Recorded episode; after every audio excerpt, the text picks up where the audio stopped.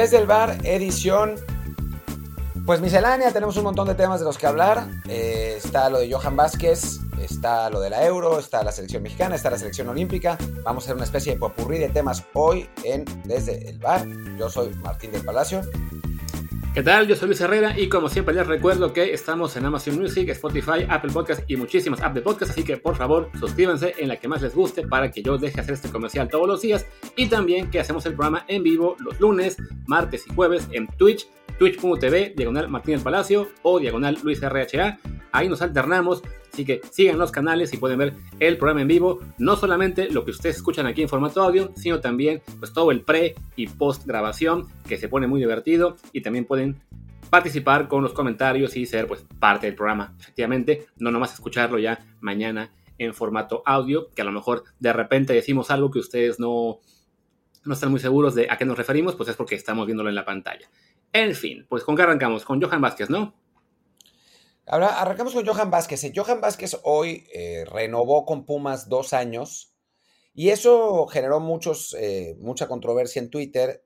la gente me, preguntaba si esa renovación significaba que, bueno, que Johan ya no se iba a Europa, que, que se quedaba amarrado en el fútbol mexicano y entiendo perfectamente de dónde vienen esas preguntas porque normalmente el hecho de que un jugador renueve con su club en México significa que, que se va a quedar y que ya nunca, ya nunca lo van a vender. El asunto es que esas renovaciones suelen ser con los equipos regios. Entonces, por eso las posibilidades pues se hacen más difíciles cuando el jugador renueva. En el caso de Johan Vázquez, esto ya estaba planeado, era algo que habían hablado eh, el propio Johan, su representante y la gente de Pumas. Y tiene que ver con que el Pumas hizo válida la opción de compra que tenía con Monterrey. Eh, Johan Vázquez era, por el momento, propiedad 50% de, los universitarios y 50% de rayados. Había una opción de compra que eh, Pumas tenía que ejecutar antes de no sé qué fecha eh, cercana y Pumas ya la ejecutó y con esa opción de compra viene esa renovación por dos años. Si se fijan, es una renovación por dos años y no por cinco. Y la cantidad es interesante porque si fuera por cinco años, es la prueba de que Pumas tiene planes a largo plazo con Johan Vázquez. Un jugador tan joven y con tanto potencial jamás firmaría por dos años si no es que hubiera alguna circunstancia eh, especial, como es el caso. La renovación de Johan por Pumas es simplemente para que Pumas se quede con el 100% de su carta y pueda venderlo, ahora sí que bien vendido a Europa, pero bien vendido en términos pumistas es 5 o 6 millones de dólares y no 14. Sí, no, o sea, es básicamente, eh, digamos, asegurarse de que Pumas tenga la oportunidad de venderlo sin el apremio de una negociación, eh, así como le pasaría, por ejemplo, ahora mismo a, a Cruz Azul con Orbelín Pineda, al mismo tiempo sin darle todo el, leverage a Pumas de, ah, pues como te tenemos amarrado por cinco años, pues te friegas, no te vendemos hasta que lleguen solamente 20 millones o únicamente si te quieres ir a Tigres que va a pagar el triple que cualquier europeo, ¿no? O sea, es, digamos, mantener cierto balance en cuanto a los términos de una negociación en la que estén involucrados Vázquez y los Pumas.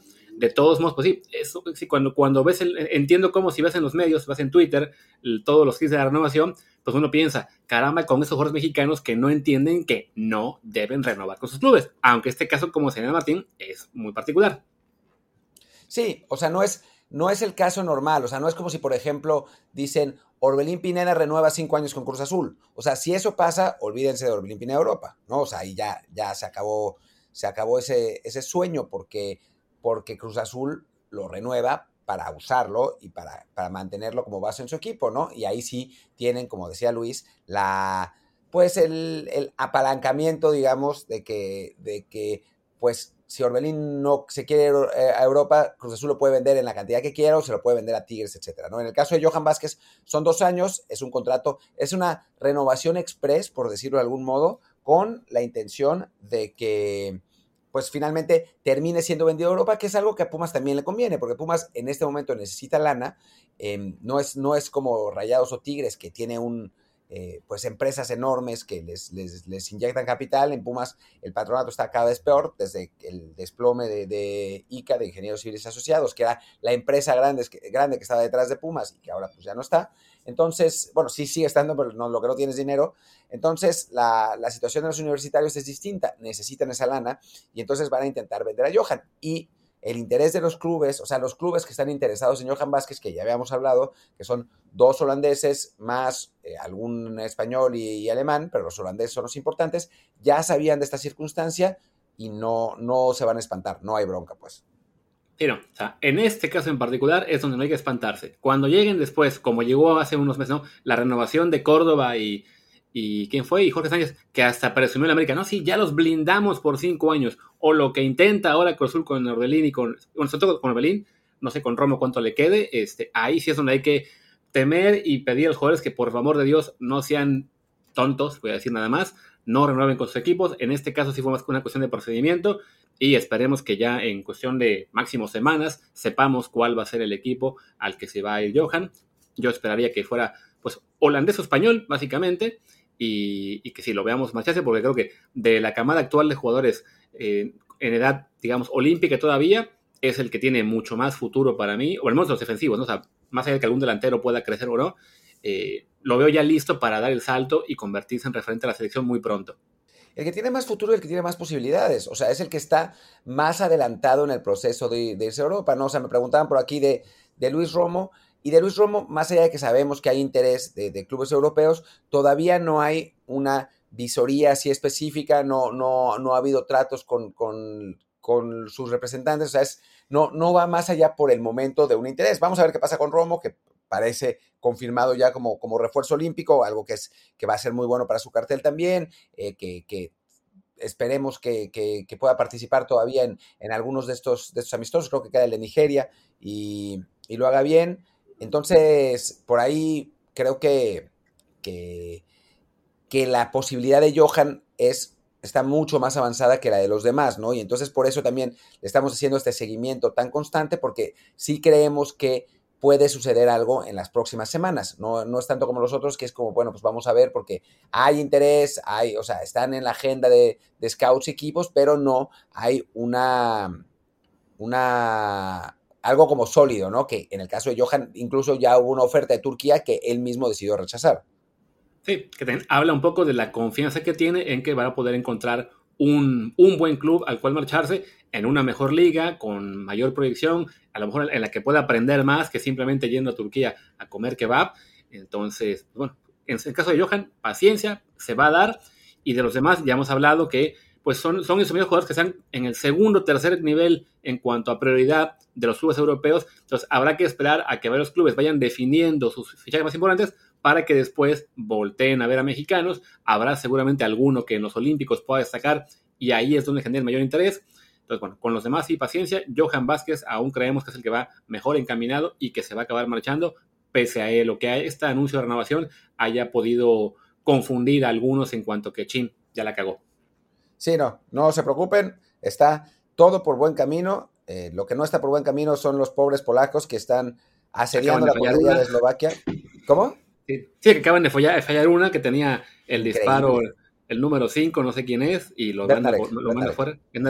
ahí está, hasta el pobre se, se lanza de rodillas al piso, sufriendo por perder contra, es que contra Eslovaquia 2 a 1, o sea, es una, es una vergüenza estos polacos o sea, si fueran Macedonia del Norte sería una tragedia. Ahora, como no son, es simplemente una vergüenza. No, pero hablando en serio, lo de Macedonia del Norte es un chiste de Twitter, pero hablando en serio, el asunto es que perder este partido es quedar fuera del euro, porque después te toca España, al que no le vas a ganar, y Suecia, pues en principio es el favorito para ser el segundo lugar de ese grupo. Entonces, Polonia realmente complica un montón sus chances con, con esta derrota. Sí, básicamente ahora las opciones de Polonia son que España le gane a todos que Suecia le gane a Eslovaquia y Polonia ganarle a Suecia. Y entonces tener un triple empate en tres puntos. Y a ver si por diferencia de goles se cuelan, ya sea como segundo, evidentemente, o como mejor tercero, que ya solo con tres puntos está muy cañón. Pero sí, el haber perdido contra el rival, que en teoría es el más débil del grupo, no en teoría, en la práctica, en cuanto a eh, jugadores, por, ranking FIFA, por dónde juega cada uno, la verdad es que ahí sí los, los fastidió bastante. Eh, dicen que dijiste acaban de follar y, acaba, en lugar de acaban de fallar. Madre de Dios, no, fallar, fallar, no sé qué es. Más bien, quien dijo eso fue Sasaki, no. El que está pensando en eso es Sasaki, no yo. pregunta René Sabot que si hay muchas posibilidades de que Johan sea el único mexicano Europa, emigrando a Europa este verano. No, yo, yo sí creo que van a emigrar más, eh, pero no, vas, no es un proceso tan fácil, ¿no? O sea, yo, a mí sí me parece que va a emigrar Johan, no seguro, pero 95% de, de certeza.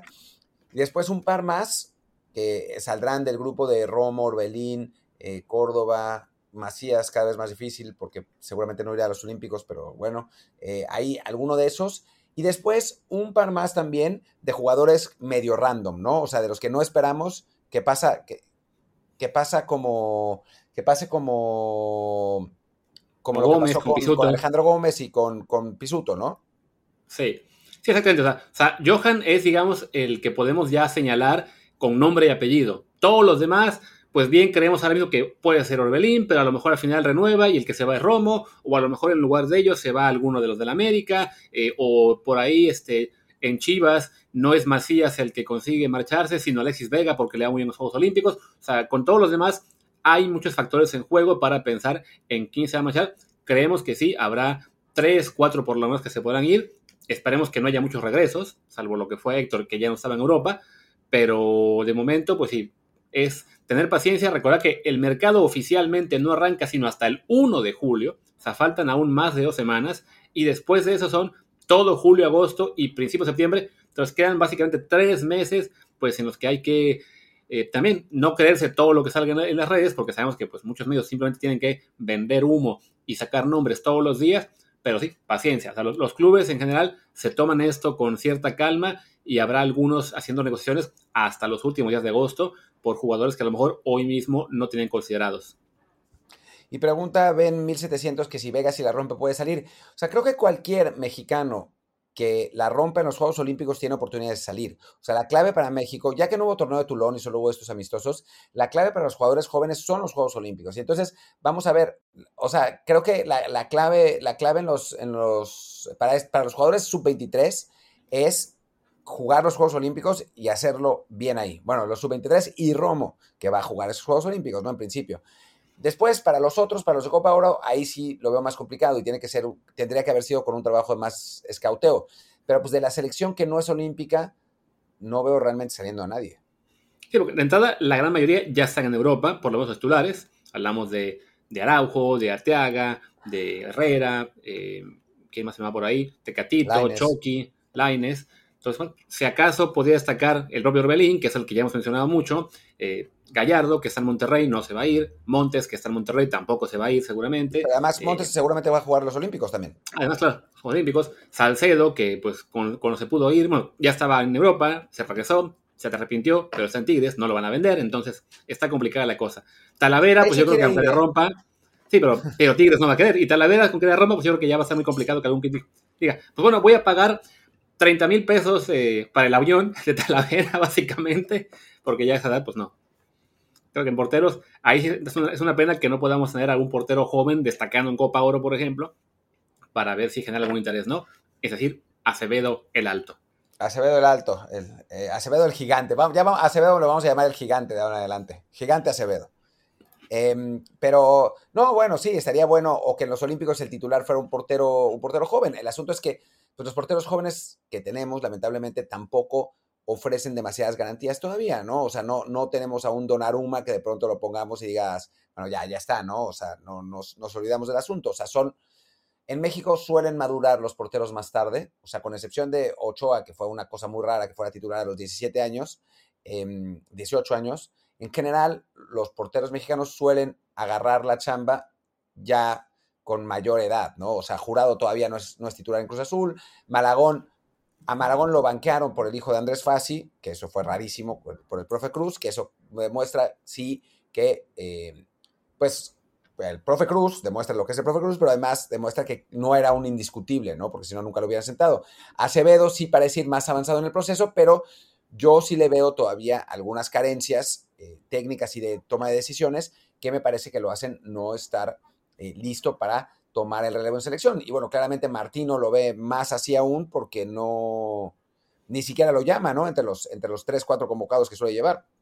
Claro, aquí pregunta Samuel Sá que si Macías sale oro en Copa Oro, si puede ir a Europa, a ver de entrada si lo mandan a Copa Oro, ¿no? tendría cierto sentido que a lo mejor si vas a mandar a Henry Martin a la selección olímpica, que se ha manejado eso, pues que mandes a algunos de los sub-23 a la mayor, pero francamente como está la cosa, pues se ve muy, pues muy soñador pensar en que Macías, uno, lo manden a lista Copa Oro, dos, que juegue y que además meta goles. el pobre en este momento está pasando un momento pues complicado, ¿no? De fútbol.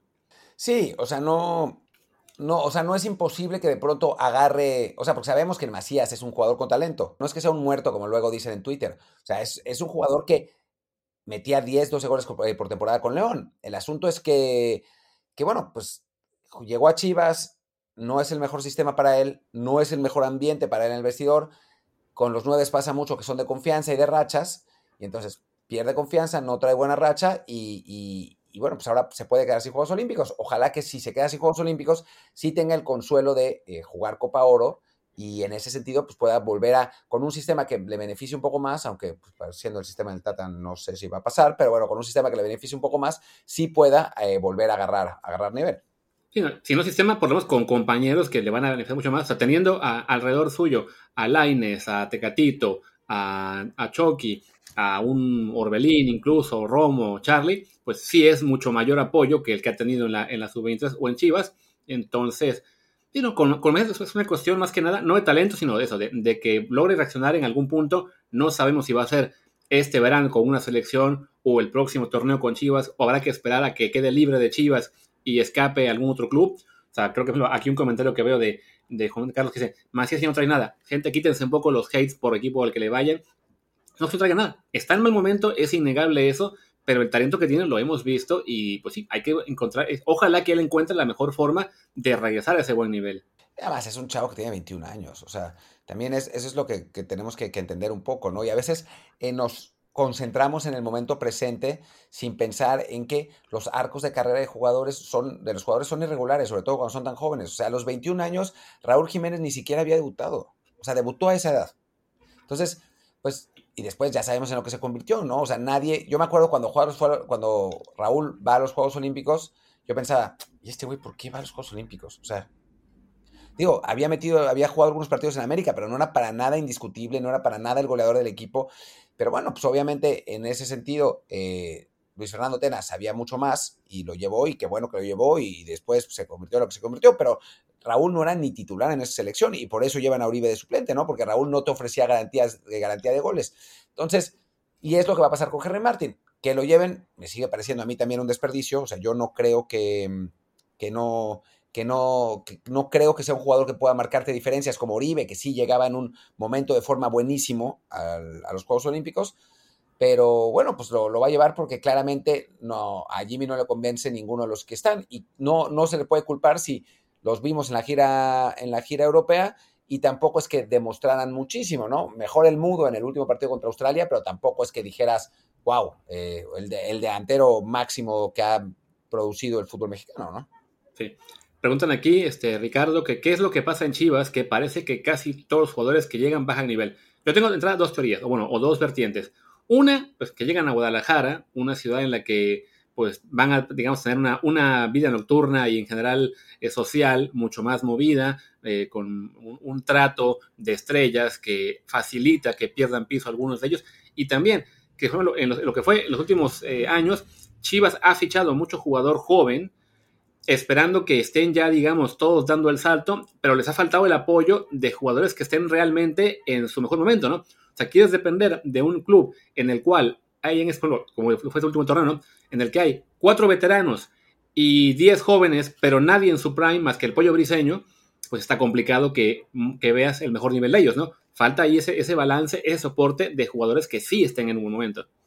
Sí, estoy de acuerdo y también creo que esos jugadores veteranos podrían aportar en el vestidor, que para mí es un problema serio de Chivas, ¿no? O sea, hay, digo, la, creo que son todos estos chavos que se creen estrellas porque pues, la prensa en Guadalajara los trata así y se van de fiesta y lo publican en redes sociales y les vale madres y eso no, no ayuda a la situación en el, en el vestidor en Guadalajara. O sea, tendría que haber referentes de peso, de edad, que los, los pusieran en, ¿cómo se dice?, en, cintura, pero no, no pasa. Eh, pregunta a Brilonen si nos deberíamos preocupar por los últimos empates de la selección. Es una buena pregunta, es realmente una buena pregunta.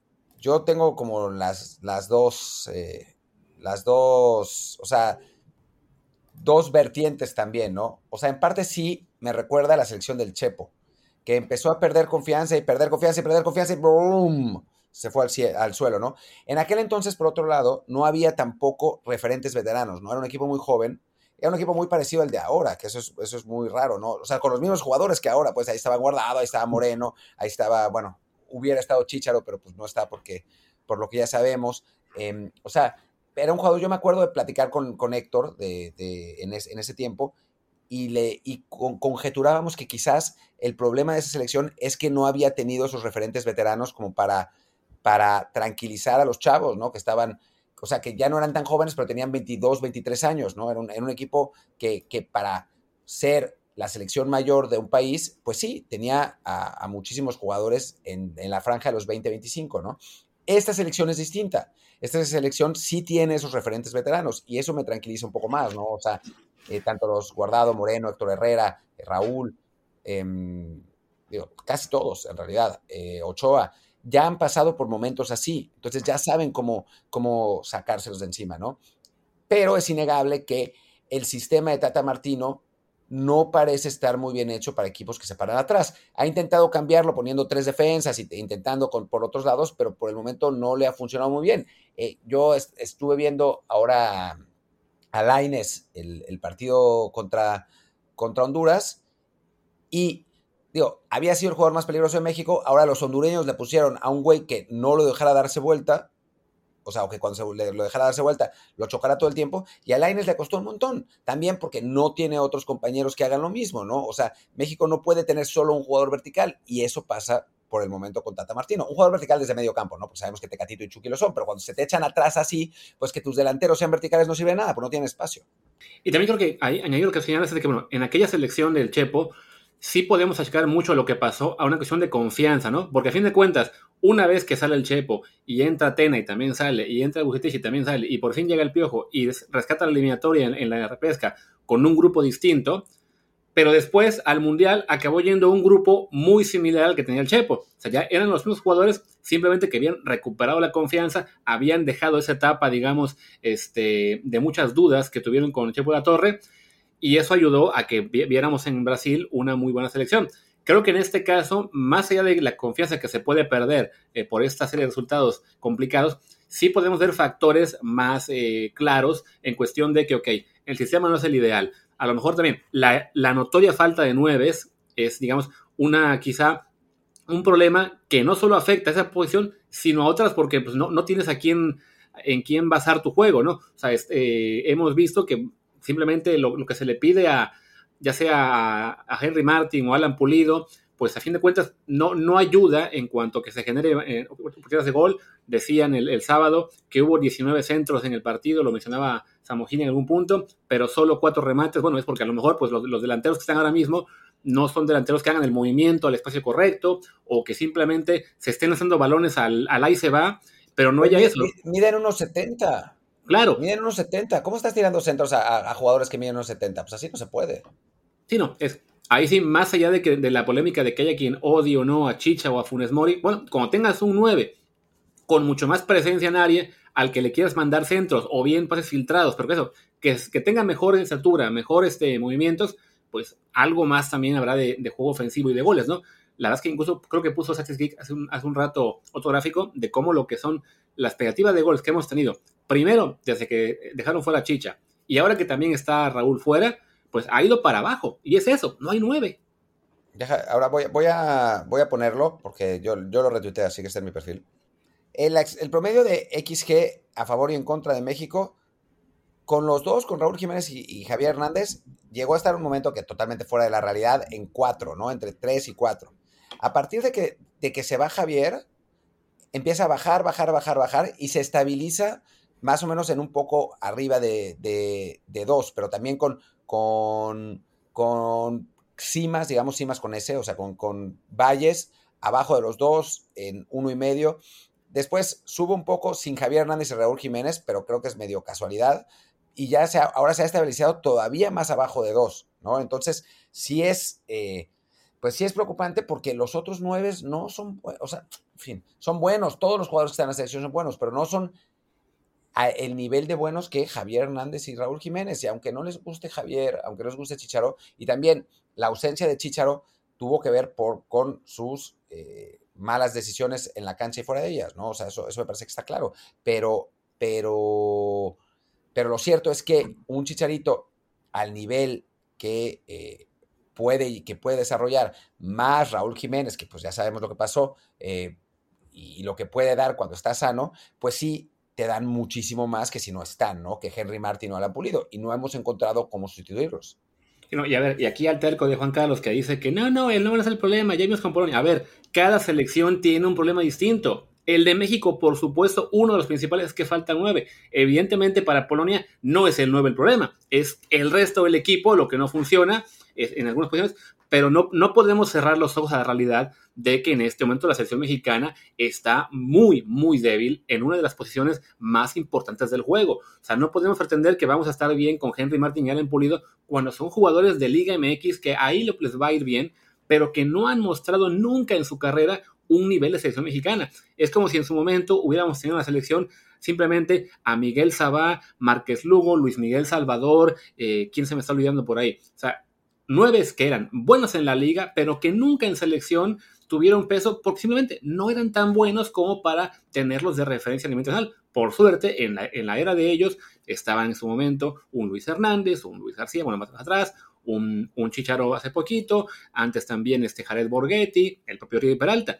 Ahora mismo la referencia tendría que ser Raúl Jiménez, desafortunadamente no está, por lo que ya todos sabemos. La otra es Chicharito, que sí tuvo un, derrumbe estrepitoso, no se puede negar eso, pero ahora que al menos parece estar eh, dando pasos en la vía correcta, en su vida personal, en su trato con sus compañeros, incluso en el Galaxy, no, no, no nos pongamos en plan de negar todo lo, bueno que era como jugador, simplemente porque nos cae mal o porque le vamos a la América y no queremos eh, darle chance a uno de Chivas. Sí, es que a veces nos, nos, nos, no, no sé, no a veces, muy seguido, nos cegamos con, con los colores en ese sentido y no y me parece que es una tontería, ¿no? O sea, creo que los, los mejores jugadores a nivel selección, pues los debemos evaluar por su calidad y no por dónde salieron, ¿no? Y a final de cuentas, pues Javier Hernández ha hecho 50 y pelos goles con la selección, Raúl Jiménez está en, Europa al, al, nivel más alto que tenemos, pues no, no es, no es tan raro que sean mejores que Alan Pulido, que pues tuvo un paso fugaz y, medio inédito en Grecia, y Henry Martin, que nunca ha sido un goleador, ¿no? Y dicen, o sea, en, el argumento de que, de que el problema es que no generan oportunidades, no se generan oportunidades también porque, bueno, un buen 9 es capaz de, de, con su movimiento, generar oportunidades, eso sobre todo Chicha, y sobre todo Raúl Jiménez, su participación en el juego genera también oportunidades y abre espacio para los otros, para los otros jugadores y, provoca que eh, las defensas cuiden a ese delantero y olviden a, futbolistas de la calidad de Tecatito y de Chucky. Pero ¿quién va a respetar a Henry Martín? Nadie sabe ni quién es. O sea, de los, de los defensas rivales, ¿no? O sea, no es como, bueno, tengo que marcar a Raúl Jiménez, ¿no? Puta. Eh, tengo que marcar a, Chicharito, ¿no? O sea, que es un güey que es muy rápido y que se mueve aquí y allá, aunque luego falle goles cantados, ¿no? Es como, Ahí viene Alan Pulido. Uy, mira cómo tiemblo. Eh, vamos, vamos, a ponerle doble marca. Pues no, no pasa así. Por ejemplo, veo aquí alguien que, alguien que señala, ¿por qué no prueban a Alexis Vega 9? Se le va a probar a lo mejor en la sub-23. No esperemos que las soluciones vengan. O sea, si en la sub-23 no tienen claro quién va a ser el 9, no esperemos que alguno de ellos sea la solución para la mayor. O sea, es realmente sí es cerrarse mucho al tema de que a nivel mayor en este momento, los 9 que hay, los que están ya en el equipo son regulares, pero no suficientes para nivel internacional. Y las opciones realmente buenas, pues uno lesionado, uno vetado, uno quiere jugar básquetbol, el otro uno consigue los papeles. Eso es lo que hay. Pensar, bueno, pero los jóvenes, si hubiera por lo menos un 9 de los jóvenes que estuviera destacando ah, eh, en los últimos años, pues el, Tata, el, mismo Tata habría hecho lo que ha hecho con Laines, Edson, Arteaga, Jorge Sánchez, César Montes, que los tiene ya en la mayor. O sea, simplemente los sub-23 de los delanteros que hay, ninguno está ni cerca del nivel de la mayor. Ahí sí, con tanto que criticamos a Henry Martin o Alan Pulido, si les pones de competencia en este momento al Mudo Aguirre o a Macías, pues la van a ganar Pulido y Martin porque están en un nivel más alto, ¿no? O sea, no, no, no, no toda solución es simplemente, ay, pues los jóvenes, hombre, tan los jóvenes eh, está pendiente de ellos el Tata que tiene cinco a tiempo completo en la mayor. Simplemente en la zona de nueve no están al nivel. Sí, preguntaban eh, aquí en, eh, en, el chat que qué onda con Alex Méndez en el Ajax. A ver, Alex Méndez lleva dos años. Alex Méndez está en el Ajax y juega por la selección gringa y que yo sepa no ha habido todavía movimientos para cambiar de nacionalidad. José, ¿tú sabes algo de que, de que haya cambiado de nacionalidad? O sea, podemos preguntar, o sea, preguntarles lo de menos, pero me agarra totalmente de sorpresa, eh, y no estoy hablando de Tesumo Miyuka, me agarra totalmente de sorpresa eh, este comentario porque no, no sabía que hubiera habido un cambio en el estatus de Méndez, ¿no? Méndez está en el Ajax, está lesionado, y pues es lo que, lo que sabemos. ¿no? Sí, no, yo también vi el comentario, busqué nada más allá, sobre todo cuando dijeron algo de él con el Ajax, pues sí, cuando Ajax lleva ahí ya un par de años, así que pues les debemos si, sabemos algo, porque no, francamente no tenemos ni, idea de a qué hagan referencia sobre él, ¿no? Hay quien dice que ni juega en el B es porque estaba lesionado. Entonces, sí, ahí sí no, está bronca, ¿no? Y bueno, y ya para ir cerrando el tema también de lo del, del, delantero de la selección, hay quien les encanta también decir, bueno, pero es que el Chicharito no aporta fuera del campo, va a reventar el grupo. A ver, eso es chamba de Martino, no del aficionado o de que sea el, o, de que sea el propio Chicha quien tiene que llamar personalmente a cada jugador al que ofendió y, este, y ver cómo arreglarlo. Ahora no, a ver, el que, tiene el, que tiene el control del equipo es el Tata y atrás de él la federación. Ellos son los que tienen que decir, ok, a ver, estamos en un apeto importante porque no tenemos un 9, los que hay, ya dije por qué no cerca de ninguno, tenemos aquí a este jugador que por lo menos estamos viendo que ha dado pasos para adelante en lo deportivo y en lo personal. ¿Cómo arreglamos esto? Esa es la chamba de Martino y de sus jefes, no del aficionado de, no, no, que no esté porque es, eh, rompe el grupo. ¿Qué sabe cualquiera de usted, o incluso Martino y yo, qué sabemos de si van a romper el grupo o no, si no estamos ahí dentro en, todo el tiempo, ¿no? Sí, eh, yo sí creo que tendría que haber, o sea, yo creo que tendría que haber un acercamiento ya entre, entre Martino y Javier Hernández. No me importa quién lo propicie, que sea alguien en común, que sea, o sea, y sabemos también, y eso es, eso es cierto, que eh, el problema de Javier va más allá del técnico. Tiene que ver también con algunos jugadores de la selección. Pero bueno, esos son puentes que se tienen que reparar. O sea, a final de cuentas, digo, yo sé que el, vestidor es, muy delicado y a veces para los técnicos es muy importante el equilibrio que haya y que haya buena armonía más allá de tener a los mejores, pero en una posición en la que estamos sufriendo tanto, como el 9, tener un jugador con el peso histórico y con la, con la capacidad goleadora de Javier Hernández, creo que no nos podemos dar el lujo de desperdiciarlo, ¿no? O sea, cuando estaba Raúl, pues decías, bueno, ok, ¿no? O sea, no está, no está chicha, pero bueno, dejamos a, está ahí Raúl para, para hacer los goles, ¿no? Pero ahora no tenemos a nadie. Raúl, no sabemos cuánto tiempo vaya a tardar en, recuperar su nivel. Preguntaban por aquí en el, en el chat si pensamos que, que volverá a recuperar su nivel. O sea, por lo que a mí me han dicho, gente que ha entrenado con Raúl, que ha entrenado ahora que, que, volvió, y se puede, si, si lo piensan un poco, se puede imaginar quién me pudo haber dicho esto. Eh, Raúl está bien, físicamente está bien, está 100% bien, física, intelectualmente, etc. Ahora, lo que le falta a Raúl es que tiene que empezar a entrenar con contacto. Y pues después de un madrazo así, psicológicamente no es fácil volver a pelear esas pelotas arriba, volver al choque, etcétera, ¿no? Entonces, em, entonces, digo, no sabemos si va a volver Raúl. O sea, físicamente no tiene ningún impedimento para volver a, hacer lo que era. Pero, pues psicológicamente, o sea, es como cuando, no sé, voy a poner un ejemplo medio burdo, pero es, la realidad, ¿no? Cuando uno va, va en bicicleta y por primera vez se mete un mega putazo. Pues por un rato ya no quieres ir en bicicleta. Ah, pues a Luis le pasó, sí. etcétera, ¿no? le rompiste un brazo. Y sí, tardé un año en volver casi, casi, ¿no? Es eso, ¿no? Y además el, el tema es igual, el tema de las relaciones personales tampoco pretendamos que en una selección tienen que ser todos grandes amigos y compadres, ¿no? O sea, en selecciones y en equipos ha habido innumerables casos de jugadores que no se llevan bien, algunos que se odian. Como dice Martín, son puentes que el director técnico y la, y la dirección deportiva de selecciones tiene que tender. Ya eso de que, pues sí, a lo mejor él y no sé, Ochoa, Guardado, con quien tiene pelea, perdón, este, ellos, ellos ahí sí, pues ni modo, tendrán que arreglarse. Tampoco es que Ochoa y Guardado les quede mucho tiempo en la selección, ¿no? Eh, y a fin de cuentas, ellos también serán conscientes en su, en su momento de, a ver, este equipo no está funcionando, pues este cabrón no me cae bien, pero lo que importa, lo que queremos todos es ganar, ¿no? O sea, en algún punto sí te das cuenta de que, pues, lo que hay no alcanza. Sabemos que lo que está en Estados Unidos en este momento, pues ya no es el chicha de antes, pero por lo menos parece estar recuperando cierto nivel.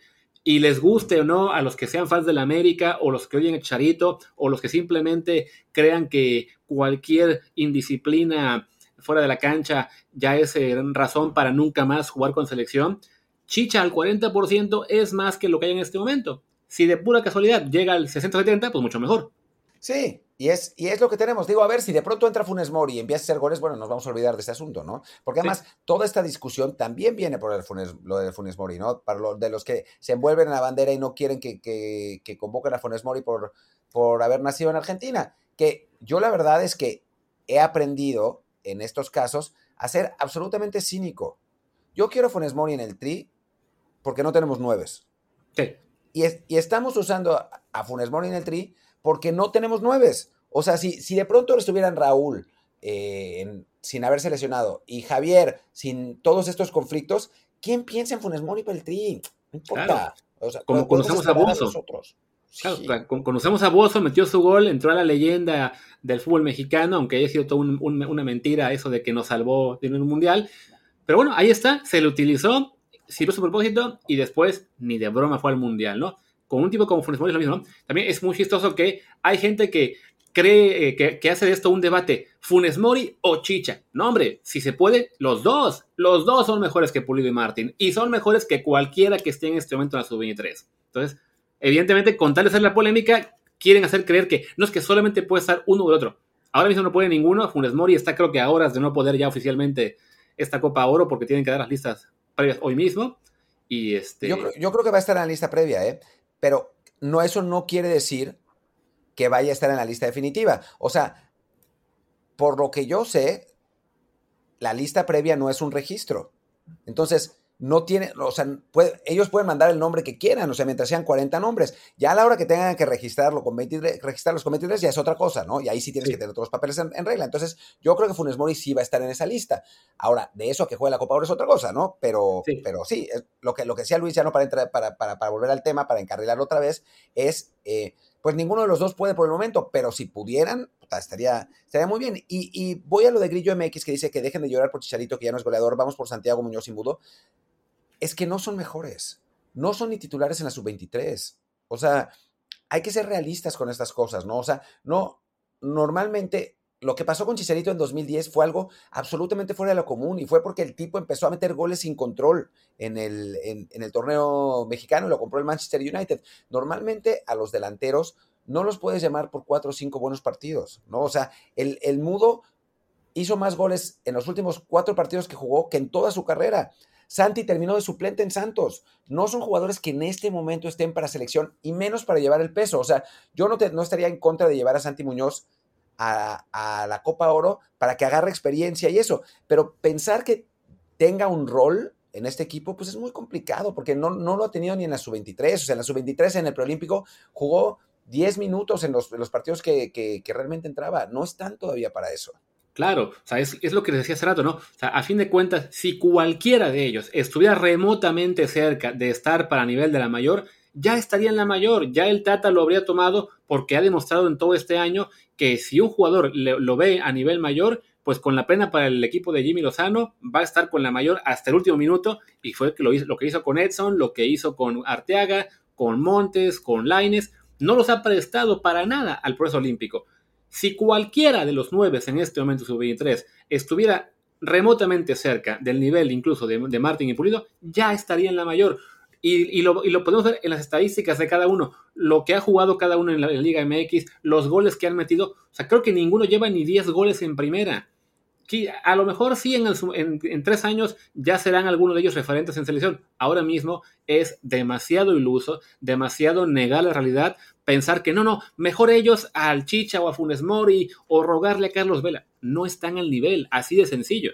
Y después, eh, Dice Samuel Sánchez 01, el Mudo no es titular con Jimmy porque se le dan muchas oportunidades a Macías.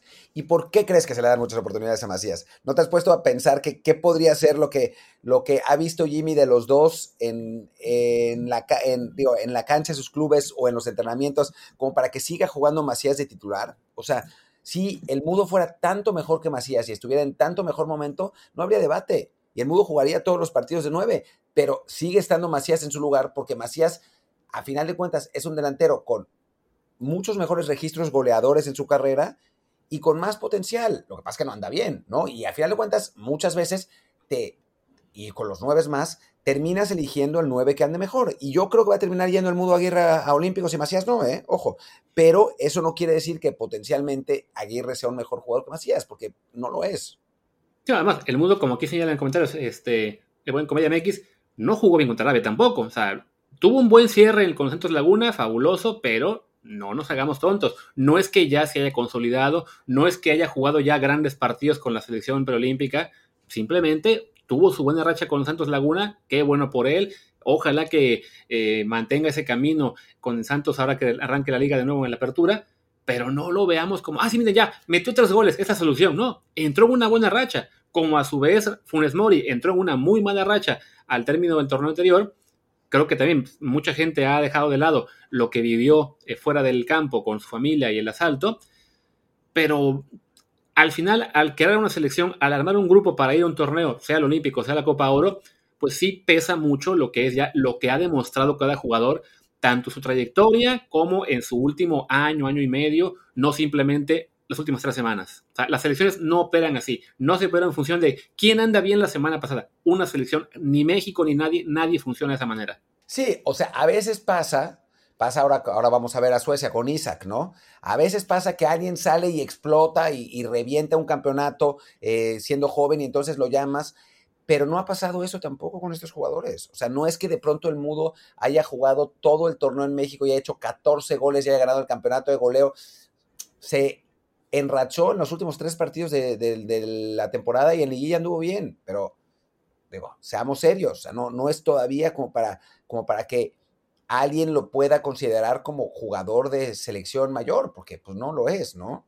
Dice aquí Escobar, he escuchado a todo el mundo decir que el fútbol es de momentos y cuando, a ver, entrada, ¿a quién has escuchado? O sea, no, es porque, solo porque todo el mundo diga es de momentos, sea verdad, no.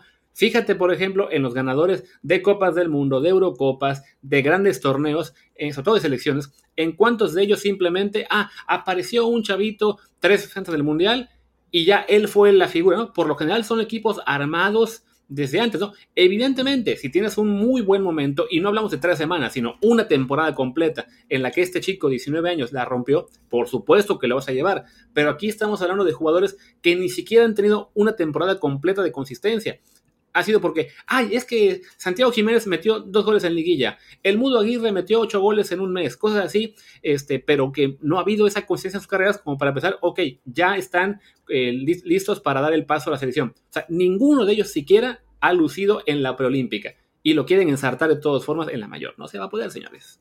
O sea, no, no, no es no es el momento. Yo sé que nos encantan los jóvenes, o sea, que nos encanta, eso sonó pésimo, pero yo sé que nos encantan los jugadores,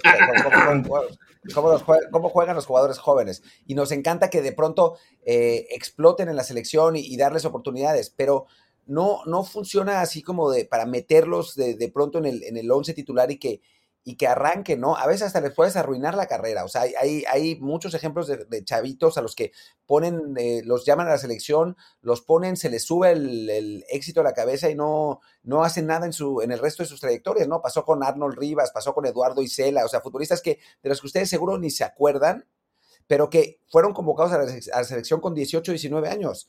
Y al final no, no pasó nada con ellos porque no estaban preparados para para algo así. Entonces, eh, creo que, bueno, hay que, tener calma y digo, yo no soy para nada un ferviente creyente en respetar los procesos nomás por el hecho de respetarlos, pero tampoco se trata de meter a jugadores que no han sido, eh, pues realmente brillantes, jugadores jóvenes que no lo hayan, eh, que no lo hayan merecido, ¿no? Y, e insisto, yo no estoy en contra de llevar a un futbolista a un torneo importante un futbolista muy joven, un torneo importante para que adquiera experiencia cuando uno piensa que tiene un enorme potencial, ¿no? O sea, a Santi Muñoz yo perfectamente lo podría llevar a Copa Oro, siempre y cuando hubiera otros nueve, ¿no? Pero no hay. Pero en fin, lo podría llevar a Copa Oro para eso. No, es, no estás desperdiciando un lugar, estás apostando al futuro. Yo insistía en que lleváramos a Laines a, a Rusia, no por otra cosa, sino porque nunca se usan a los 23 jugadores. Y la experiencia adquirida en ese vestidor en, Rusia le hubiera sido muy útil. Creo que le hubiera sido muy útil ahora. Y ya estamos viendo lo que Laines es, así que tan pendejo no estaba, ¿no? Pero, claro, y, además, este, además está muy bien llevarlo, pero no es para que sea la solución. Lo llevas como el tercero en, la, en la jerarquía, ¿no? Aquí ponía, bueno, Macías lleva más de 35 goles en la Liga MX. Sí, y Macías, y por eso Macías es quien recibe más oportunidades con la Olímpica. Desafortunadamente también es el que peor está en este momento, en el momento futbolístico. Entonces, por eso no, es una, forma, no es muy factible verlo a él como la solución para la mayor. Si se queda fuera de, la Olímpico y se le quiere llevar a Copa Oro, fabuloso, pero no va a ser para jugar como titular. Va a ser para ser el tercer nueve detrás de quien sea. Y a lo mejor en algún partido ahí contra Dominica o quien sea el rival, tendrá chance. Pero ya pensar en, ah, sí, vamos a usar a Macías para que juegue la semi contra Costa Rica o la final contra Estados Unidos, es que llegamos, pues no, no, no es realista pensar en que ahora mismo esté para eso. No tengo nada más que decir. Creo que ya, ya mencionamos todo, eh, todo esto. Eh, Cerremos que, entonces. que Eduardo, que Eduardo era pésimo. Se volvió pésimo, pero no era pésimo. O sea, por algo, por algo fue, fue, fue a selección, pero pues después ya no, no funcionó como, como era, ¿no? Eh, ¿A poco Funes Mori actualmente está mejor que Macías, considerando este último torneo? Pues Funes Mori tuvo nueve goles en el torneo. O sea, metió nueve goles en el torneo clausura. Fue el tercer mejor goleador del torneo. Llevaba, de hecho, una racha de seis goles en cinco partidos, más o menos a la altura del momento en que llegó esto del asalto y también la combinación esta que dicen que, Ay, es que está pecheando porque no puede con el récord de Suazo. O sea, nueve goles. Fue el tercer mejor goleador de todo el clausura sí está mejor que Macías. Y después voy a contestar esto de Samuel Sound, que no debería, porque es un comentario bien tonto, la neta. O sea, es la realidad, o sea, no chingues. Sí, pero Pelé no lleva siete goles esta temporada. Y Pelé tiene 80 años. O sea, no es que nadie esté pidiendo que se convoque a Hugo Sánchez. Se pide que se convoque a Javier Hernández porque lleva siete goles esta temporada. Se pide que se convoque a Funes Mori porque hace dos meses es su mala racha, no hace 20 años. Por favor, o sea, seamos serios, no nos hagan perder nuestro tiempo con este tipo de cosas. O sea, a mí sí me pone de malas que, digan, eh, que digan este tipo de cosas porque no es ni siquiera una pequeña reflexión, o sea, reflexionen la diferencia. Y si no quieren que lleven a, los jugadores que odien, propongan a otros que sean mejores. El asunto es que no hay. No hay. para, para poner así, esos comentarios son para los programas de Calle Te Escucha o para Alvarito, para Faitelson. Con ellos seguramente se pueden dar un buen rato discutiendo esa clase de argumentos y va a ser fabuloso. Aquí tratamos de hacer un argumento un poquito más serio, así que sí, no, francamente, como dice Kiwi Sport, se merecería un ban por media hora, pero como ya vamos a cerrar, pues se salvó. no, y después otra, otra. Pedri con 17 años pasó de segunda división a jugar en el Barcelona y hoy en ser el español más joven en una euro. Yo creo que, es, creo que es falta de confianza en los entrenadores. Lo que pasa es que Pedri es buenísimo. O sea, cuando tienes un jugador así, se lo estaban peleando el Real Madrid y el Barcelona, y no era de broma, ¿no? Cuando tienes un jugador así, y de pronto el Barça lo empieza a meter a final de los partidos, y el tipo se vuelve uno de los mejores jugadores del equipo, pues dices, ok, ¿no? Si nosotros tuviéramos un Pedri, estaríamos, o sea, seríamos los primeros en insistir que lo llamáramos, lo llamaran. O sea, yo insistía en que llamaran a Laines y Pedri a los 17 años es 100 veces mejor que Laines a los 17 años. O sea, Pedri es un pinche crack. Pedri jugó este año solo en liga 37 partidos, 28 como titular. ¿Qué mexicano está para jugar 28 partidos como titular con el Barcelona? Nadie, ni siquiera Laines, ni siquiera, eh, yo creo que ni Tecatito siquiera, el propio Chucky no jugaría en este Barcelona 28 partidos como titular. Si no, si no nos podemos dar cuenta de lo que es la comparación de un tipo que evidentemente es un, tiene un potencial ahí sí de crack de nivel mundial a lo que tenemos en casa, señores, pues seamos más serios, francamente, ¿no? Sí. Eh, y además, digo, ya terminando con Funes Mori, cerremos con Funes, Mori, hablamos un segundo de la Euro porque está por empezar el España, el España-Suecia. Eh, bueno, eso lo podemos hacer de fuera de desde el bar, porque, Pero terminando con, Funes Mori, nadie está pidiendo que se lleve a Funes Mori para que sea el titular indiscutible y asegurado su puesto en la selección. Pero como no tenemos nueve, nueves, ¿qué chingados perdemos con probarlo? Métanlo a ver qué pasa. Quizás el tipo sí entró en, en, el declive de su carrera. Justo este año, de mala suerte, es el declive de su carrera. Y no la va, eh, no la va a romper, ni modo. Ya está, se perdió. Pero quizás no, quizás se ponga a hacer, a hacer, goles y lo agradezcamos. Y ya está. O sea, nadie pide que a Funes Mori le den el gafete de capitán y lo pongan de titular en el Mundial. Simplemente en este momento no hay nueves. Llamemos a este cuate que tiene una carrera de 150 goles. ¿Qué tenemos que perder? Claro, Nada, o sea, peor, que si tuviéramos... peor, que los que. ¿Cómo? Sí, no, sí, si, si tuviéramos opciones claras en esa posición, ni pensaríamos en él. No hay, hay que escarbarle. Y, para escarbarle opciones hay que buscar las que son, digamos, más razonable pensar que pueden funcionar y no en soñar con que un chavito de 18, 19 años que apenas ha jugado 10 partidos en primera va a ser la solución. No. Si llevara, si ese chavito de, de mexicano tuviera 18 años y estuviera jugando en el Barcelona, otra cosa sería. Pero por amor de Dios, no, no creamos que un tipo como Santiago, como Aguirre, como el propio Macías en este momento, que es el que está más avanzado, pero a la vez el que está en peor momento, van a ser la solución. No, lo, más, razón, lo más sensato es pensar en los tipos más, más veteranos sin que estén aún ya, digamos, en su completo declive y ver qué ocurre con ellos. Si no funciona, pues ni modo. Habrá que seguir buscando o esperar a que Raúl sí se recupere. Y bueno, cierro, cierro esta parte del debate con un comentario de nuevo de Fer Contreras que dice que Pedri es mejor que Laines porque Kuman no tuvo otra opción que ponerlo eh, y que es falta de valentía no ponerlo. No, pues es que no manches. Pedri ya era mejor que Laines a los 17 años. Por algo, a Pedri lo buscaban el Real Madrid y el Barcelona y a Laines a los 17 años todavía no lo buscaba nadie. Después lo buscó el Betis, pero no lo buscaba nadie. Y después Ejetobar dice algo que tiene razón en ese caso tampoco perdemos tanto probando a todos los jóvenes mexicanos, tampoco hay nada que perder. Pues no, o sea, se van probando a los jugadores que, que parecen tener la capacidad para hacerlo. O sea, para mí Laines era el mejor prospecto de 17 años que hemos tenido en un buen, buen rato y por eso merecía esas oportunidades. Hoy no tenemos un prospecto de ese nivel, lamentablemente, ¿no? O sea, eh, para, para, mí el mejor prospecto joven, joven que tenemos es Santi Muñoz y no está al nivel de Laines cuando tenía esa edad. Esa es la realidad. Así es. Y bueno, vamos cerrando ya el episodio. Que además yo tengo que también antes, antes de irnos, Eric Gutiérrez, eh, lo de la Fiorentina es verdad. La Fiorentina quiere a Eric Gutiérrez a préstamo. Están en, en esa negociación. Sería un excelente movimiento para un jugador que temíamos que volviera a México. El técnico es Gatuso, que bueno, pues es Gatuso, pero creo que, que le daría, eh, o sea, le serviría mucho a Eric para agarrar como, como power en, en Europa con, con, un entrenador como Gatuso, que bueno, pues lo que hace es, es, matarse, es matarse en el campo y obligar a sus jugadores que se maten también. Para un jugador que tiene medio sangre de atole como, como Eric, creo que sería, sería realmente una muy, buena, una muy buena solución. Pues venga, con eso cerramos. Además, estaría más cerca de su cuate Irving, no en la misma ciudad, pero por lo menos en su país ya, que, que se puedan ver alguna vez. Y con eso ahora sí cerremos el episodio. Ya mañana regresamos, aunque sea en, bueno, en Twitch, seguro que sí, también con un guachalón de la Alemania-Francia y además el matutino y cosas más aquí en versión audio el podcast, ¿no? Yo soy Luis Herrera, mi Twitter es arroba luisrha. Yo soy Martín del Palacio, mi Twitter es arroba martindelp y el de el podcast es desde el bar pod, desde el bar POD. Muchas gracias y bueno, nos vemos en, en un ratito y en Twitch aquí seguimos unos 10 minutos más. Chao.